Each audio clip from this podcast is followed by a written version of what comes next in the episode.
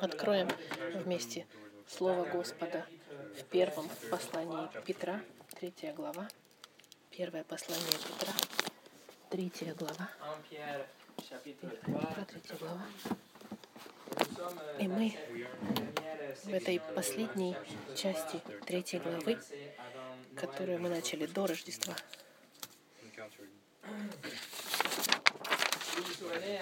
если вы помните, до Рождества мы говорили с вами об очень сложном стихе, загадочном стихе в какой-то степени. И вот резюме того, что мы с вами изучили в отношении этого стиха.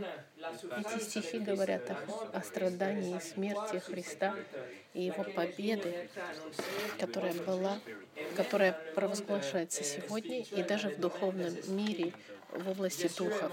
Иисус умер в пятницу, тело его было в гробнице, но в духе он пошел провозглашать победу ангелам падшим, которые находились уже в духовной тюрьме со времен Ноя. Духи самые злобные были заключены во времена Ноя, потому как они э, перешли лимиты, которые Господь для них установил. Они возжелали женщины, начали обладать мужчинами, чтобы или принимать мужскую форму, чтобы они могли э, иметь сексуальные отношения с человечеством, и они из-за этого э, производить коррумпированное, можно сказать, развращенное, дем, полнополовину демоническое получеловек, полудемон, скажем так. И они это делали для того, чтобы каким-то образом уже все люди стали наполовину людьми, наполовину демонами, гибридами такими. И в таком случае они не были бы способны получить спасение потому что только человек может получить спасение. И также Спаситель обещанный не мог бы тогда родиться от женщины чистой, кровной, потому, бы, потому как из-за этого разврата демонического все человечество было бы извращено. И эти демоны, самые злобные из всех, которые пытались испортить план Господа к спасению, чтобы искупить человеческую расу. И в связи с этим Бог их остановил и отправил их и отправил потоп на землю. Бог полностью истребил человеческую расу, включая расу гибридов демоническую. Поэтому он заключил этих духов в духовную тюрьму со времен Ноя, и где они до сих пор находятся и ждут конца царства тысячелетия Христа, чтобы быть наказанными и брошенными в огненное озеро. Они сегодня как можно сказать, в вечной, вечном заключении. И они выйдут только на последний суд. В ту пятницу, когда Иисус был распят, эти духи в тюрьме они радовались, но через какое-то время вдруг появился перед ними Господь Иисус и провозгласил о своей победе и добавил к их суду и к страданию свою победу. И это мы с вами изучили. Мы с вами, если вы не были с нами и не слышали какие-то послания, я приглашаю вас внимательно послушать эти послания на нашей страничке. Сегодня мы закончим с этой секцией третьей главы в отношении этого эпизода о триумфе Христа. Эпизод, который сходит, происходит за за, можно сказать, э, за кулисами. Мы видели страдания Христа, мы видели триумф Христа, а сегодня мы будем смотреть вознесение Христа или восхваление Христа. И с этим мы закрываем третью главу. Но до того, как мы начнем, давайте помолимся. Господь, сегодня мы еще раз открыли Библию и открыли сердца чтобы принять Твое Слово. Покажи нам, Господи, что Ты сделал во времена Ноя, и что ты сделал в ковчеге и во Христе, и через Христа, и возвышение, которое последовало за вознесением Христа. Пусть эти истины будут поняты нами, чтобы мы могли провозглашать и, и менять наши жизни в соответствии с этим возвышением Христа. Спасибо за Слово Твое. Я прошу, пожалуйста, благословить проповедь Твоего Слова именем Христа. Аминь. Сегодняшнее послание возвышения Христа.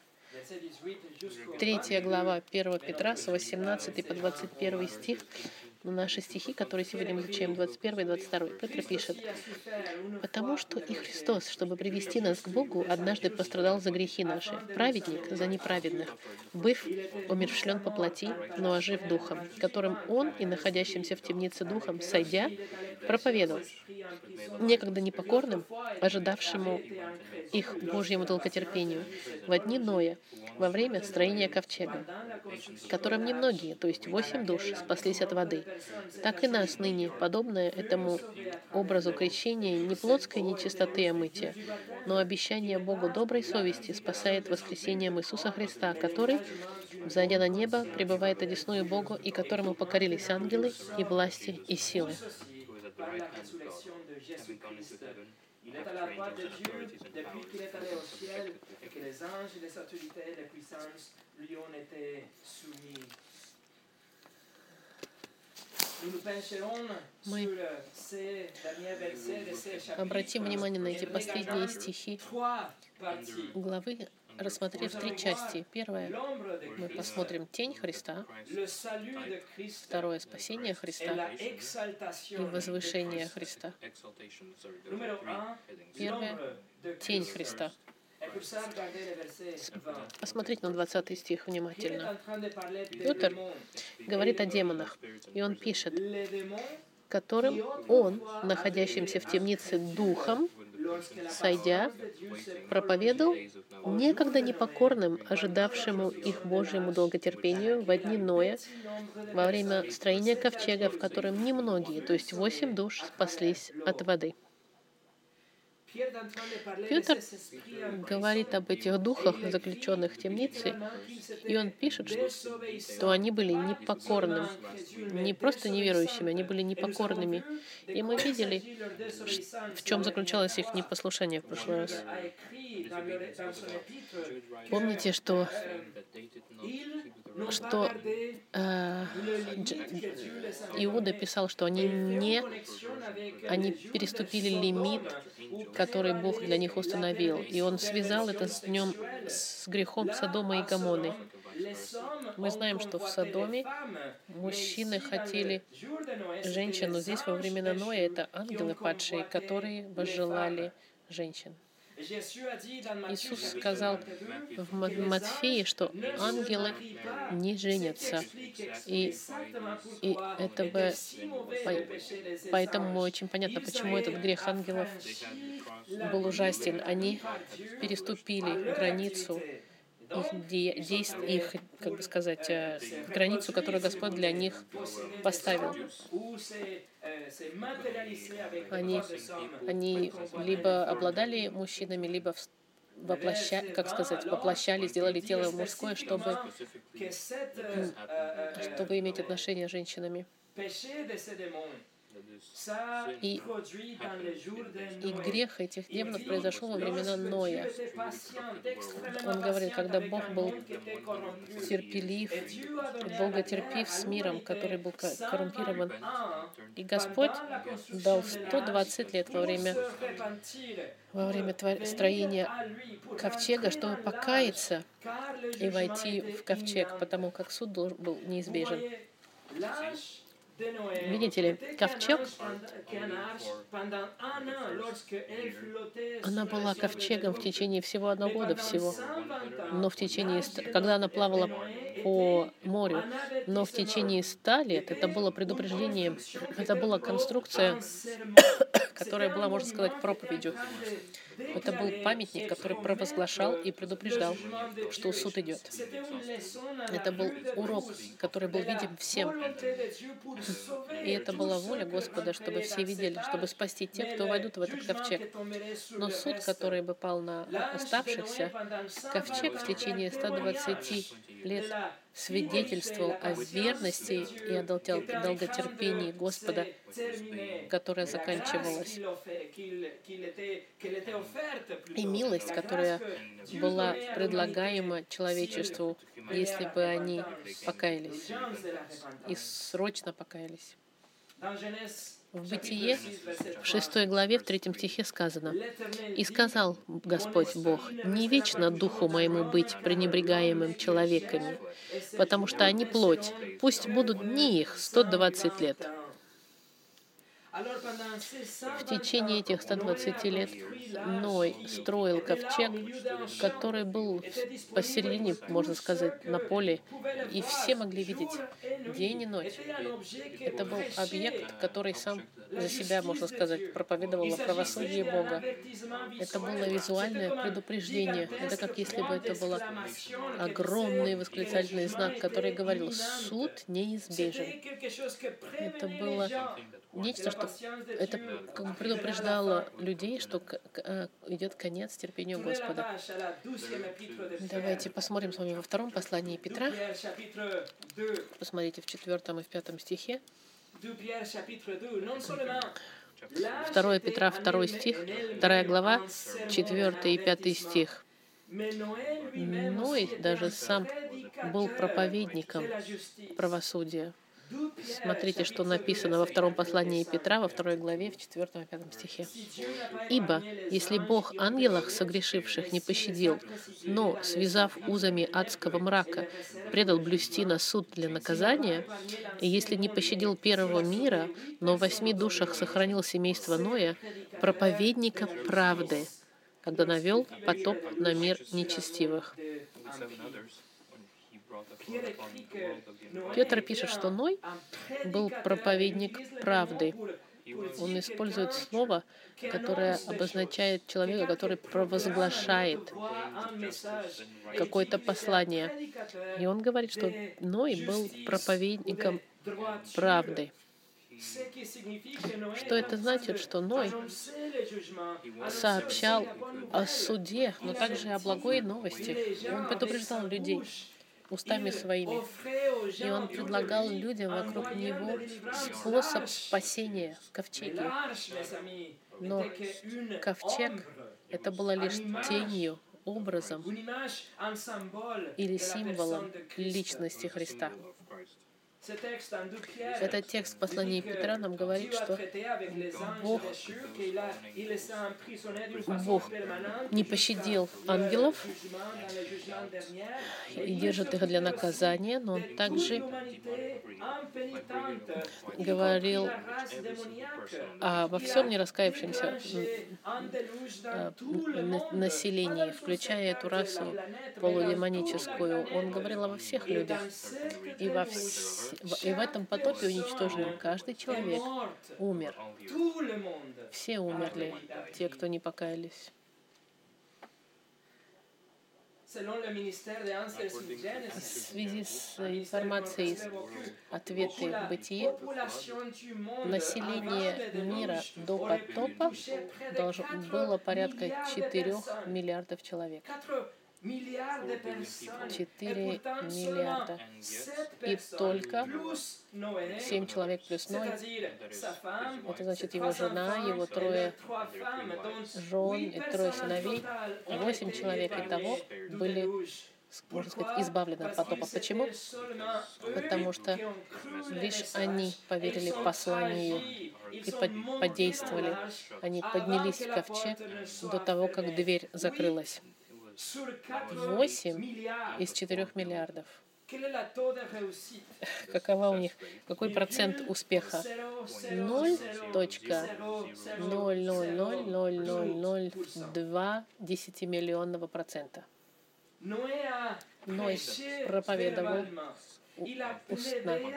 Он умолял людей в течение 120 лет. И ковчег сам по себе кричал сам о себе, и лишь только его семья ему поверила, и лишь его близкие поверили ему, и только они отправились с ним на, ковчег.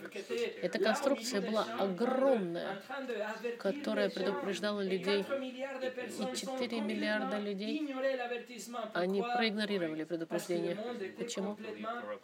Потому что мир был полностью извращен. Давайте посмотрим с вами в Бытие. Я зачитаю вам шестую главу, историю про потоп. Бытие, шестая глава, пятый стих. Genèse chapitre 6, verset 5. Je dis, И увидел Господь Бог, что велико развращение человека на земле, и что все мысли и помышления сердца их были зло во всякое время. И дальше в 17 стихе он говорит, Бог сказал, «И вот, я наведу на землю потоп водный, чтобы истребить всякую плоть, в которой есть дух жизни под небесами. Все, что есть на земле, лишится жизни». Но Бог терпеливо ждал в течение 120 лет, пока Ной строил ковчег. Конструкция массивная. 150 метров длиной, 15 метров высотой и возможность вместить больше 450 больших машин. И внутри достаточное количество, чтобы вместить три космических корабля НАСА. Огромная, огромная конструкция. Нечто массивное, которое могло бы спасти огромное количество людей, если они бы покаялись и взяли бы э, то, что Господь им предлагал к спасению. Посмотрите, Ной сейчас умоляет народ и строит ковчег, и проповедь его, безусловно, становится более и более интенсивной с каждым днем. И за неделю до потопа Бог бросает ультиматум. Смотрите, седьмая глава, четвертый стих. Господь говорит, «Ибо через семь дней я буду изливать дождь на землю сорок дней и сорок ночей, и истреблю все существующее, что я создал с лица земли». Кажется, что Бог тут не шутит, когда Он говорит, что будет судить. И через неделю, так же, как и Бог и предупреждал, первая капелька воды капнула с моря. Время пришло. Смотрите, 6-7 стих 7 главы Бытия. Ной же был 600 лет, как потоп водный пришел на землю. И вошел Ной, и сыновья его, и жена его, и жены сынов его с ними в ковчег от вод потопа.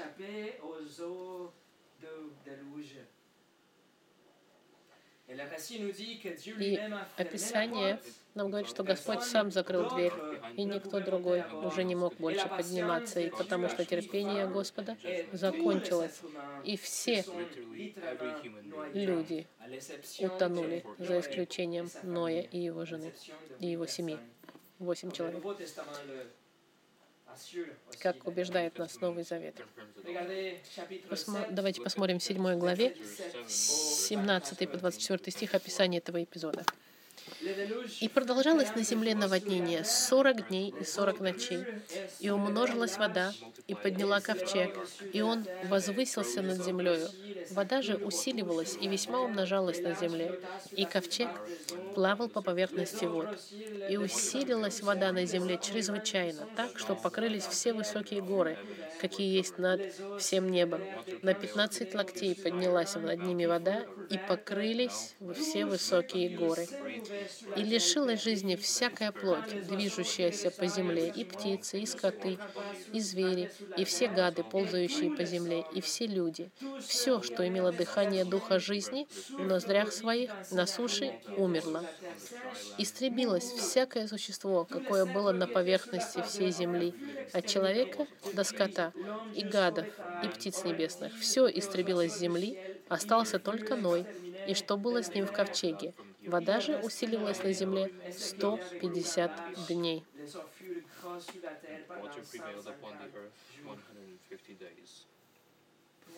Видите, как текст подчеркивает и подчеркивает, и даже больно говорить, что все исчезла с лица земли.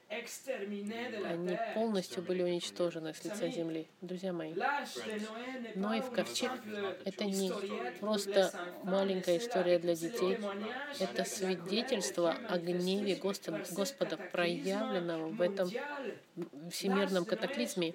Ной в ковчег — он показывает верность Богу. Он заявил, что будет суд, и вот он суд. Но одновременно он предложил спасение на корабле, на специальном. Он предложил один лишь путь быть спасенным от этого суда быть в ковчеге. Ковчег, который является символом и тенью Господа Христа, потому что лишь в нем можно быть спасенным и избавленным от суда Господа, который должен вернуться на человечество окончательного суда. Мы возвращаемся с вами в послание к Петру, третья глава.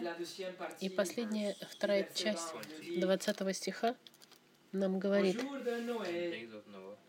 в дни Ноя, во время строения ковчега, в котором немногие, то есть восемь душ, спаслись от воды. Ной и его семья были в тени от суда. Они были избавлены в полной безопасности, и они были вдалеке от катастрофы, от этого наводнения. Они буквально проплыли в безопасности через суд Господа, потому как они были в одном и единственном месте, которое давало им спасение. Второе. Спасение Христа. Петр сейчас отдалится от этого мира духовного, заключенного в темнице, о котором он говорил.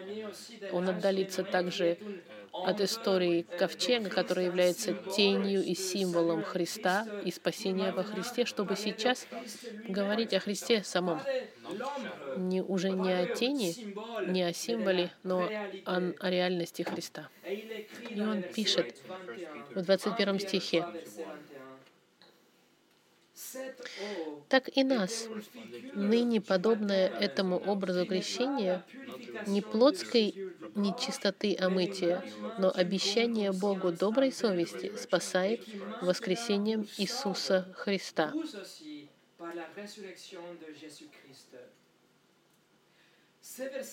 Этот стих начинается с Э, с э, соединительной частью, так и ныне нас. Что он хочет сказать, что то, что он говорит, оно связано с тем, что он только что говорил. Это аналогия он рассказывает о вот этой грамматической, э, грамматическом состоянии фразы, где то, что сейчас он говорит, оно связано с предыдущим текстом. Теперь он говорит о реальности. Ковчег был тенью и был символом, но теперь реальность — это Христос.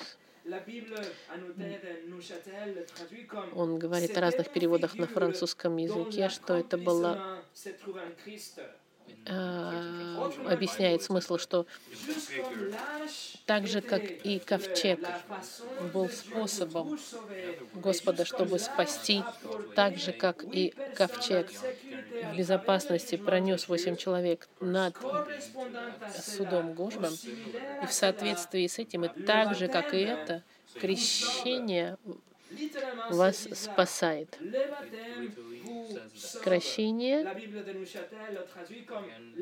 спасает также сейчас. Но будьте внимательны. Будьте внимательны, друзья мои, пожалуйста.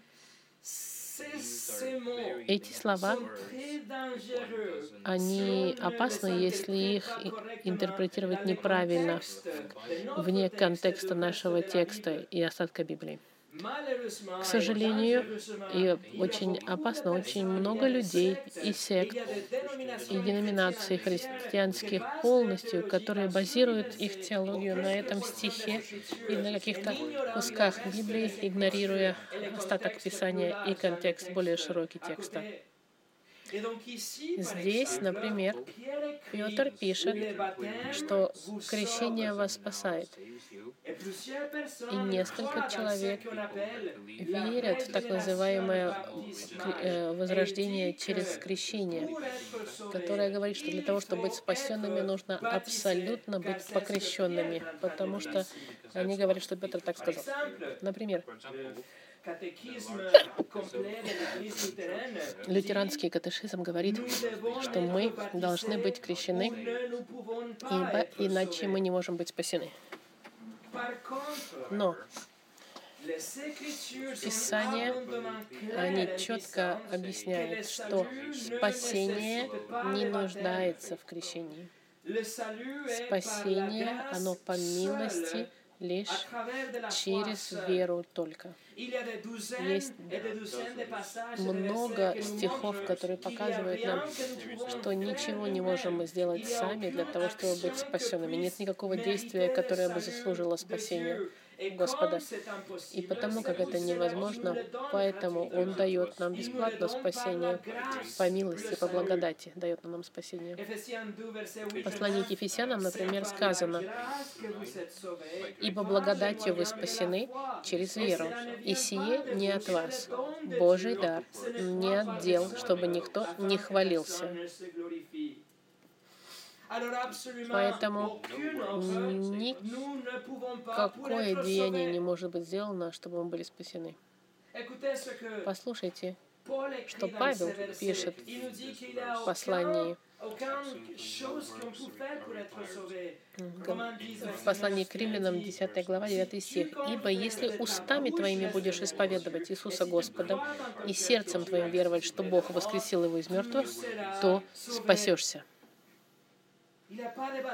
Нет здесь крещения, нет никаких дел.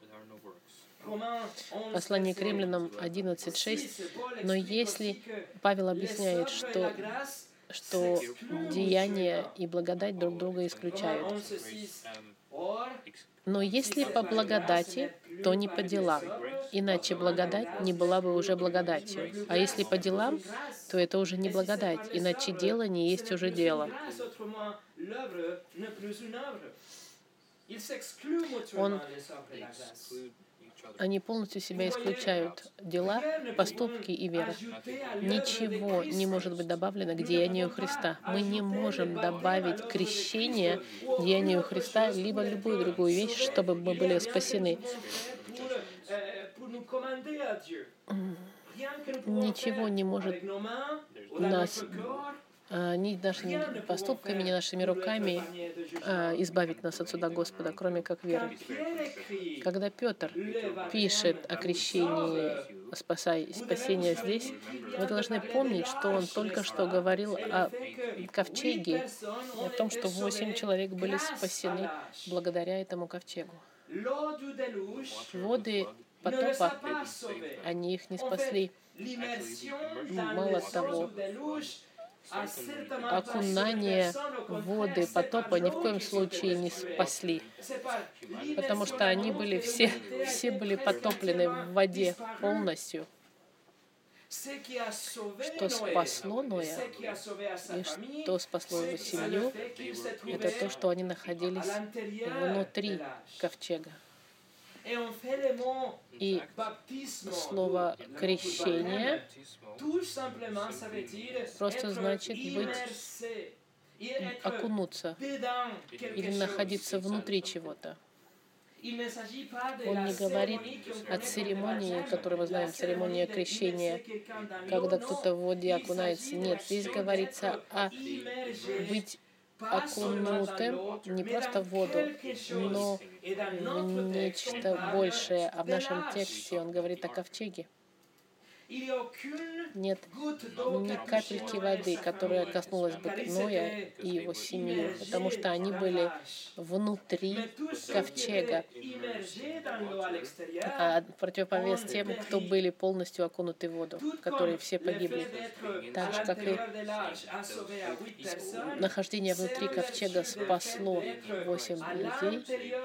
Именно находиться внутри Христа вас спасает сегодня. Вне Христа будет суд и смерть, и вечный ад. Но единственный способ, единственный, можно сказать, э, корабль, который спасает, это быть внутри Христа. Ковчег. Единственный ковчег, который спасает, это быть внутри Христа. Как? Понимая, что вы не заслуживаете ничего, кроме как суда Господа из-за вашего греха. И понимая, что вы нарушили законы Господа, и в Его глазах вы не, не так уж и хороши. Вы преступник, и что Бог вам уже пообещал суд. Бог уже пообещал, что этот суд и наказание mort будет смерть и вечный ад. Но croire вы должны также верить, что Бог предусмотрел один ковчег для того, чтобы вы были избавлены от суда. Он отправил Господа Христа, чтобы Он прожил совершенную жизнь, и в конце жизни Он был распят вместо каждого из нас.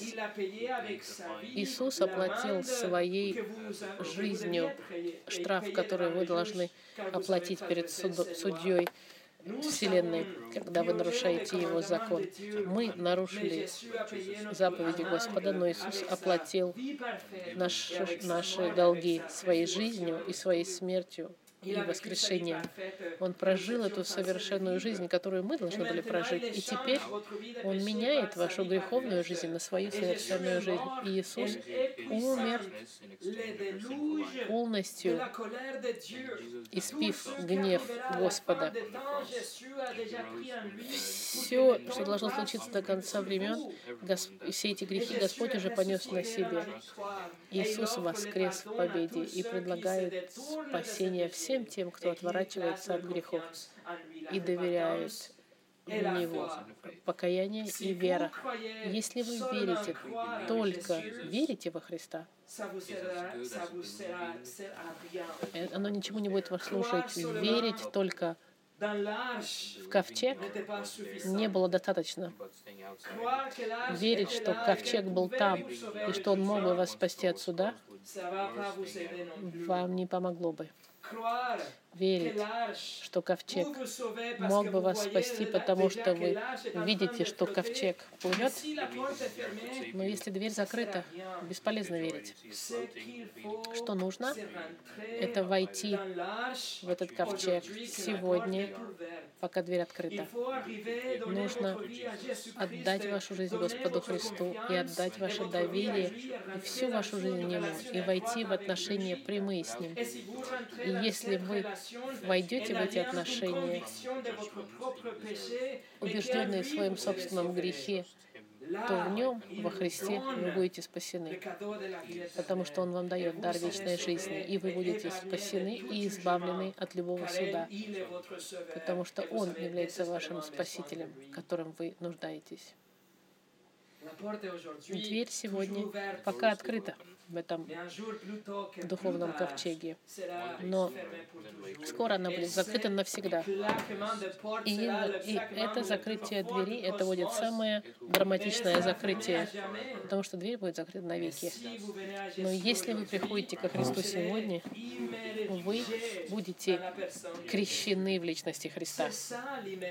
В этом, и- и об этом крещении и говорится. Об этом окунании в личности Христа говорится. Мы не говорим здесь об окунании крещения в воде. Мы говорим об, об окрещении во Христе.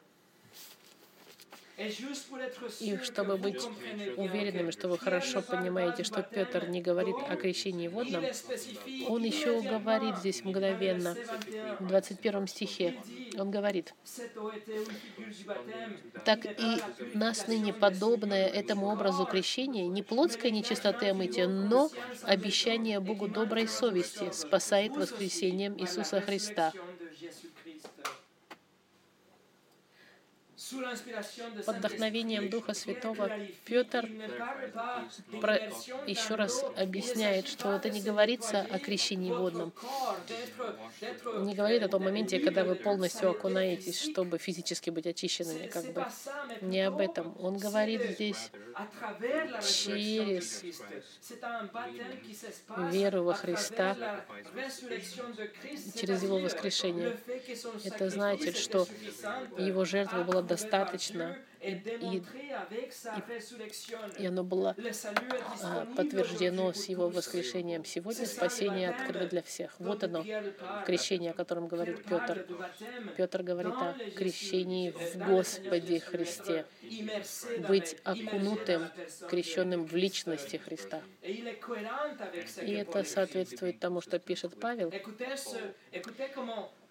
Послушайте, как Павел использует то же самое слово «крестить» в послании к римлянам в 6 главе. Но он говорит о духовном крещении, о вашем окунании в личности Христа. Послание к римлянам, 6 глава, 3-4 стих. «Неужели не знаете, что мы все, крестившиеся во Христа Иисуса, в смерть Его христились?» крестились. Итак, мы погреблись с Ним крещением в смерть, дабы как Христос воскрес из мертвых, славы Отца, так и нам ходить в обновленной жизни. Мы в Его смерти мы умираем. В личности Христа мы умираем через покаяние и оживаем во Христе. Вместе с Ним мы рождены свыше. Вот кем мы являемся. Это крещение во Христе нас спасает. Но обратите внимание, в 21 стихе, в соответствии с вашего перевода, вы найдете эту фразу написано, это обещание Богу доброй совести. Слово, которое говорит обещание, это термин технический, который используют в юридических контрактах, когда человек обещает в договоре, соглашается и принимать условия контракта юридического. Таким образом, это не просто крещение в воде, которое вас спасает. Это, это духовное крещение во Христе, которое вам дано, когда вы обещаете и обещаете следовать этим условиям контракта доброй совести. Это значит, вы не можете иметь грязную совесть, вы не хотите иметь совесть, которая вас обвиняла бы, и чтобы ваша совесть вас бы пытала со страхом смерти и суда. Вы хотите попросить Господа и пообещать Господу, что у вас будет добрая совесть, чистая совесть. Другими словами, вы просите прощения ваших грехов, чтобы Господь вас очистил, и чтобы ваша совесть была чиста. Вот оно, обещание доброй совести. Что вас спасает, это ваше окунание во Христа, которое дает вам Господь, а вы принимаете, призывая к доброй совести, к чистой. Вы говорите, Господь, я каюсь в моих грехах. Я не хочу больше быть осуждаем этим грехом и гоним виной. Вы просите быть очищенными, и вы исповедуете, и вы омыты, и вы отворачиваете от ваших грехов, и Господь вам дает чистую, спокойную совесть. Вот оно, раскаяние и спасение. Друзья мои, если вы призываете Господу в покаянии и вере, если вы просите Господа, Он даст вам спокойную, чистую совесть. И невероятным образом Он поставит вас внутри Христа, символ ковчега, который вас спасает. И вы будете в мире и в покое гонимые, свободные, богатые, бедные. Самая тяжелая вещь, которая может произойти с человеком, это пасть в руки Господа в гневе. И это произошло с миллиардами людей. Но вы, если вы во Христе, вы в безопасности.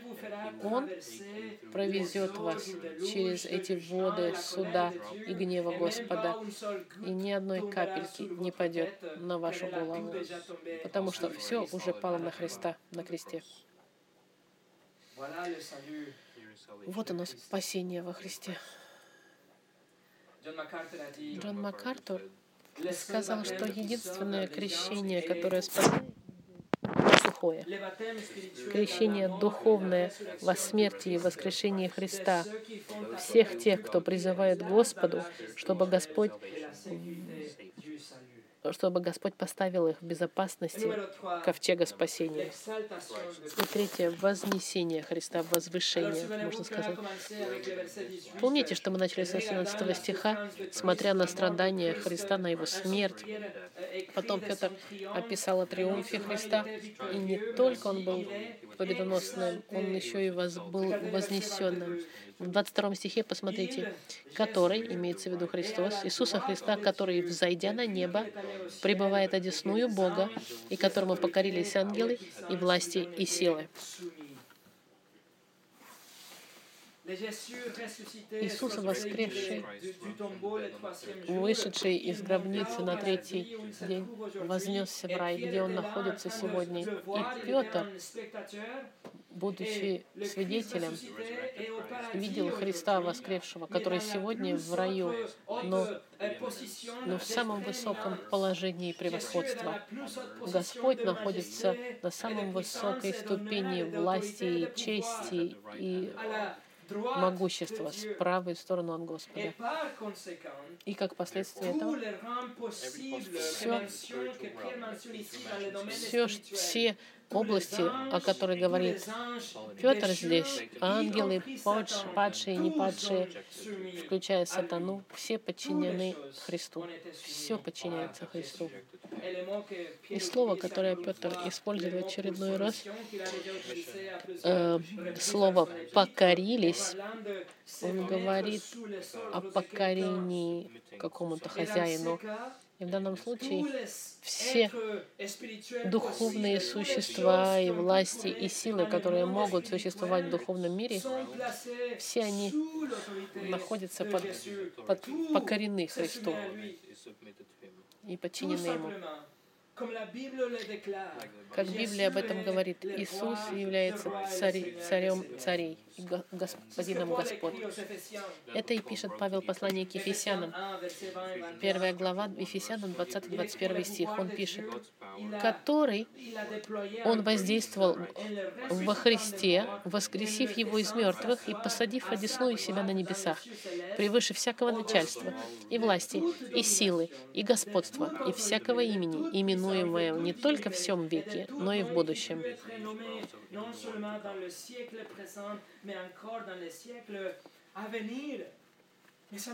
Друзья мои, возвышение Христа. Вот почему мы прославляем Господа Христа. Он пострадал, он умер, и в своей смерти он стал ковчегом, который защищает нас от гнева Господа в будущем гневе.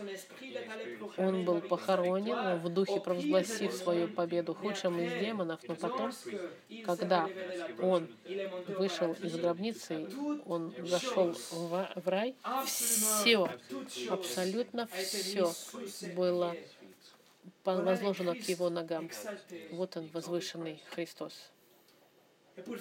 И в заключении, Я вам хочу показать текст послания к филиппийцам, вторая глава, текст, который мы с вами изучили перед Рождеством. И потому как эти стихи показывают, насколько Иисус превосходит всех. Послание к филиппийцам, 2 глава, 6 по 11 стих. Он говорится о Христе здесь. Павел пишет, что Он, Христос, будучи образом Божьим, не почитал хищением быть равным Богу, но уничижил себя самого, приняв образ раба, сделавшись подобным человеком, и по виду став как человек, смирил себя, быв послушным даже до смерти и смерти крестной.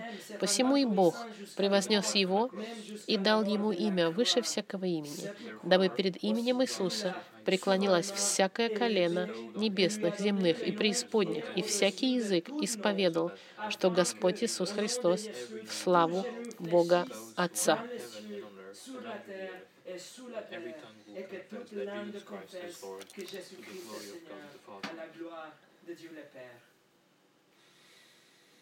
Иисус Христос Он царствует сегодня над всем. Все, что мы можем видеть, и все, что мы не можем видеть. Он царствует над, над Римом, над нашей страной сегодня. Он царствует над правителями сегодня. Он превосходит все вещи во всем творении. Нужно понять, нужно схватить это.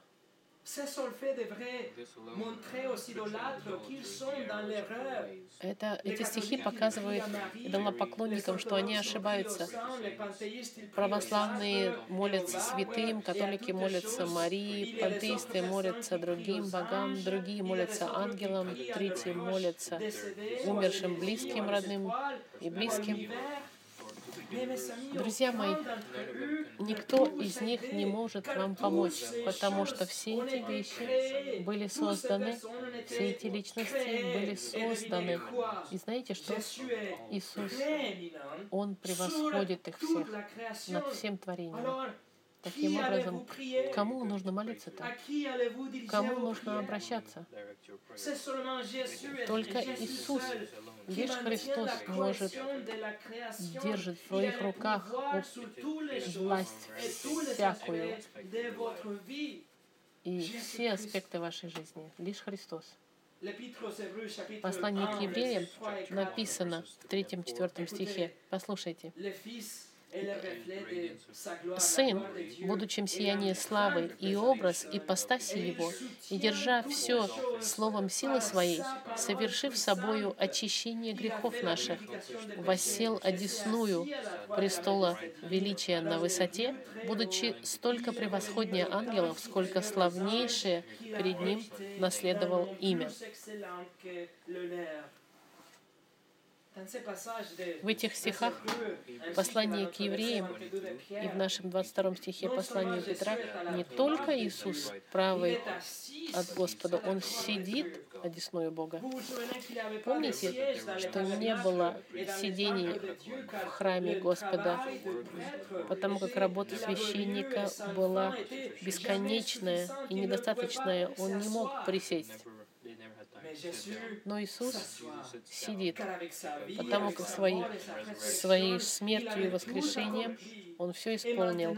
И теперь все сейчас находится у Его стоп, как подставка. И Он сегодня одесную от Господа. Не рядом с ни Мария, ни Гавриил, ни Михаил, а Иисус лишь. Полностью человек, полностью Бог. Вот, друзья мои, возвышение Христа. От страдания несправедливого к возвышению славному. И Петр хочет, чтобы мы были укреплены, показывая во Христе, как в примере, так же, как его страдание, оно не закончилось смертью. Нет, оно закончилось гораздо большим триумфом, большим возвышением.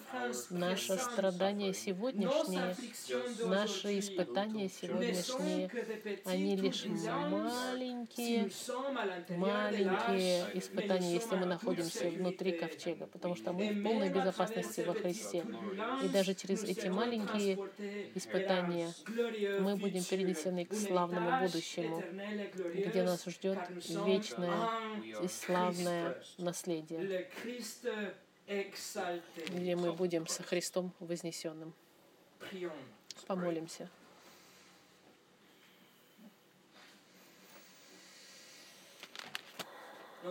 Наш Господь, спасибо, что Ты нам дал Христа, потому что без Него мы будем все заключены на смерть и на ад, но в нем у нас безопасность и уверенность, что мы можем быть прощены от всех грехов. Спасибо, что Ты пообещал, и не, Ты не обманываешь, что у нас не только надежда, но и уверенность быть избавленными от любого суда, потому что мы во Христе. Без ничего, чтобы мы могли бы сделать сами. Никакого крещения, никаких традиций, никаких-то даров, ни помощи другим. Наше покаяние и наша вера в том, что Иисус уже сделал. Спасибо, что всю слава принадлежит Тебе, и мы ничего не можем добавить, кроме Христа на кресте. И Ты даешь нам, Господь, это бесплатно. Мы молимся, Господь, чтобы возвышение Христа